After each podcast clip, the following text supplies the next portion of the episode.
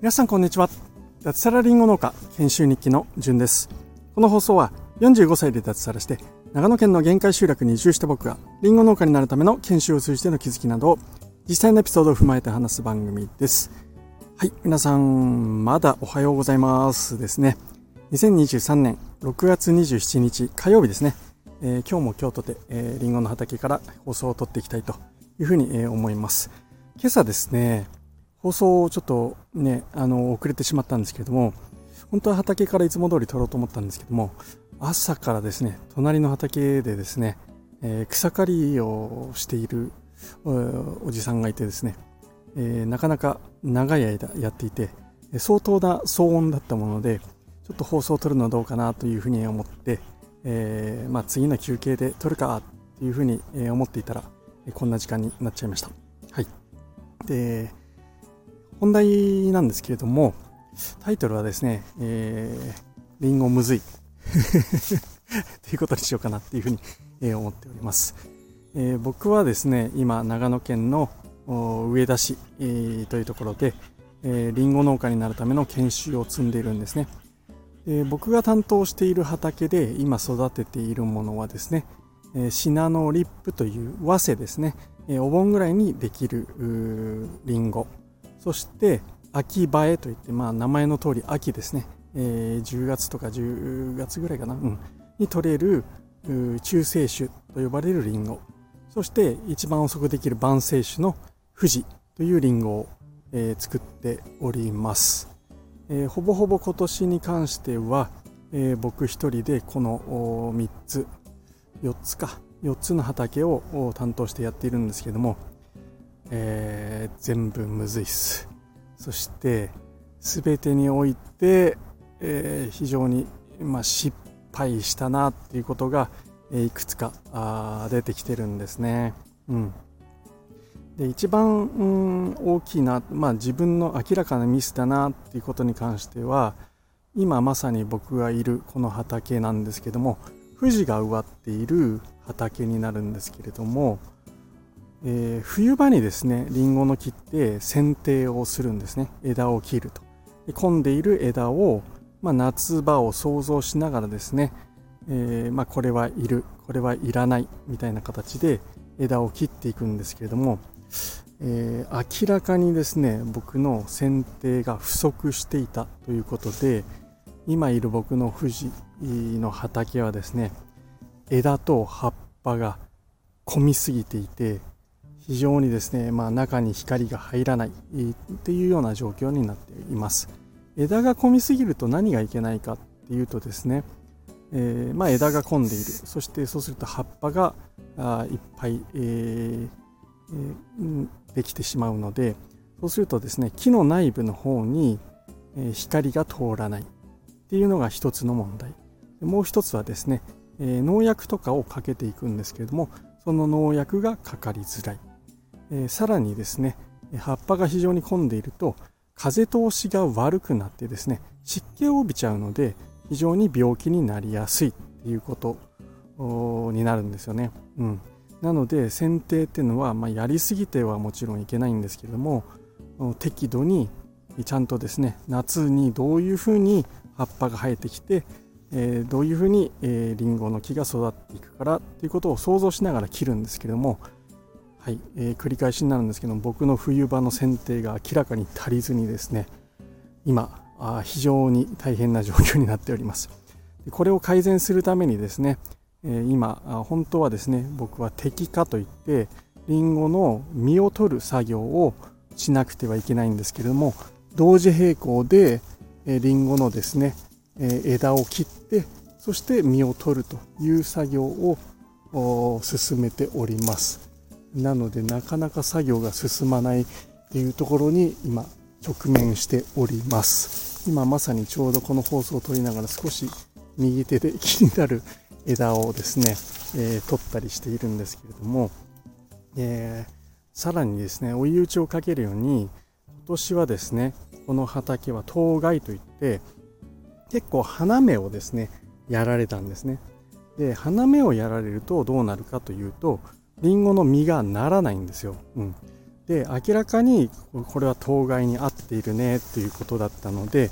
えー、普段普通でしたら、えー、花をですね、えー、摘んで、えー、実が大きくならないように、え、違う。実が多くならないようにですね。花をそのまま残しちゃうと実ができすぎちゃうので花を摘んでいくんですけども、まあ、その当該に合ったということで、うん、どれが当該にあってどれが合ってないっていうのを一つ一つ見ていくっていうのは大変なんですけどもまあ目視で7割ぐらいやられているなっていうね、えー、感覚で見ていたので摘果という花を取る作業をしなかったんですね。そしたらですね嬉しいことなんですけれどもリンゴ強いですね。あの当該にやられていたと思っていた畑なんですけども結構実がなっているんですよ。で花を取らなかったもんですからめちゃめちゃ 多いんです実が。はい。ということで剪定はしなくてはいけないし多くなりすぎてしまった実をこの時期に一気にまた取らなくちゃいけないということでまあ二重苦ぐらいの状況で今焦ってですね、えー、作業をしているというような状況なんですね。うん。リンゴ栽培ってこう奥深いですね。えー、僕は2年目でまだまだ偉そうに語れる立場ではないんですけれども、まあこういった失敗を乗り越えてですね、えー、来年以降に生かしていきたいなというふうに思ったというところですね。あとですね、えー、秋葉えという中性種の、えー、リンゴの畑、ここからですね車で5分ちょっと離れたところにあるんですけども今朝そちらも見てきたんですけれどもそっちはですね、えー、当該の影響でしょうね。あの秋葉えというリンゴはですね花が中心に1つ。でその周りに側花といって、えー、まあ、えー、なんていうんですかね、えー、花が取り囲む形で1周大体 5, 5枚から6枚になるんですけども秋葉えの場合ですね、この中心化というのを残さないと、えっ、とですね、いい意味がならないんですよね。うん。なので、周りをこう取って中心を残すっていう適花、適化作業をするんですけども、こちらの畑も今年当該にあったということで、選んでられなかったんですよね。うん。どちらかというと中心化の方がやられてしまっていたので、中心化を残さず、ちょっと残っている花を残すというような作業をしていったんですけれども、まあ、その影響もあってなんですかね、えー、実を見てみたんですけどもサビといってですね、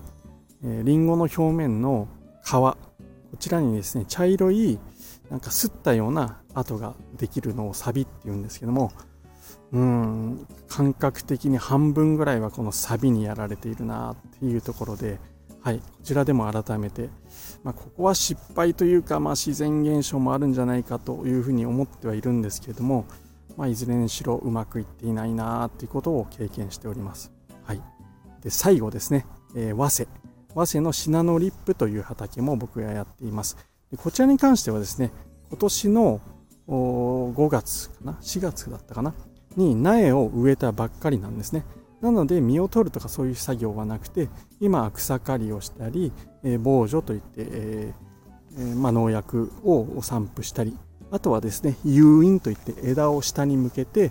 えー、紐で引っ張るというような作業をしているんですけれども非常に水はけの悪い園地でして結構心配していたんですけれども370本植えたんですけれどもそのうちの1割ぐらいはですね多分水はけが悪くて根がねあの窒息してしまってるんでしょうね、えー、多分枯れてしまうな。1割ぐらいは枯れてしまうような状況になっております。対策はですねいろいろ打ったんですけれども土を掘り起こしてですね根を根が、え空気を吸えるようにしたりですね、えー、ちょっとですね、えー、まあ耕してやっぱり空気が入りやすいようにあるいは水がですね水はけが悪いのでそこに苗の根元に水が溜まってたりしたのをこうですねあの水を何て言うんですかねよかす吸い取るっていうわけじゃないんですけども汲み出して、えー、なんとかあ対策をしたりしたんですけどもうんむずいですね。やっぱり1割由来はやられてしまったなというふうに、え思っております、うん、こちらに関しても畑自体の水はけが悪いということでえ土壌をどう改善するかっていうところに課題があってすぐにこう取り掛かれる感じではないんですよね。というのも上の方から染み出してきた水が、まあ、延々と畑に流れ込んでくるというような状況でこれをですね名渠といって穴を掘ってですね水を溜めて防いでるんですけどもずっと水が染み出してくるもんですから当然溢れてくるんですよねそれが畑にまた流れ込んでくると普段でしたら畑の真ん中の方まで流れてこないんですけども雨が降ってくるとやっぱり勢いが増してですね、えー、まあその浸水してしまうっていうような状況になっております。これを改善するには設備含めて、うん、来年以降なんとかできればなっていうような長い目で、えー、改善していければというふうに思っております。はい。ということであの専門的な専門的？うんまあリンゴ特化の話でえー、つまらない人にはつまらない話だったかもしれないんですけども、うん、リンゴ栽培ってむずいなっていうふうに、えー、思っております。まあ、ただですね、これ簡単だったら面白くないなって僕は思っているので、まあ、こういった失敗を積み重ねてですね、えー、いい実ができた時に、うん、あの喜びがあるんじゃないかなというふうに思って、えー、コツコツ努力をして、え知識をつけて、えー、まあ、同じこの経験を生かしてですね、同じ失敗を繰り返さ繰り返さないようにやっていきたいなというふうに思ったというお話です。はい、えー、ということでこの番組はスマホの中に農村を作るトマジョダオの提供でお送りいたしました。最後まで聞いていただきましてありがとうございました。それでは今日も楽しくやっていきましょう。じゅんでした。ではでは。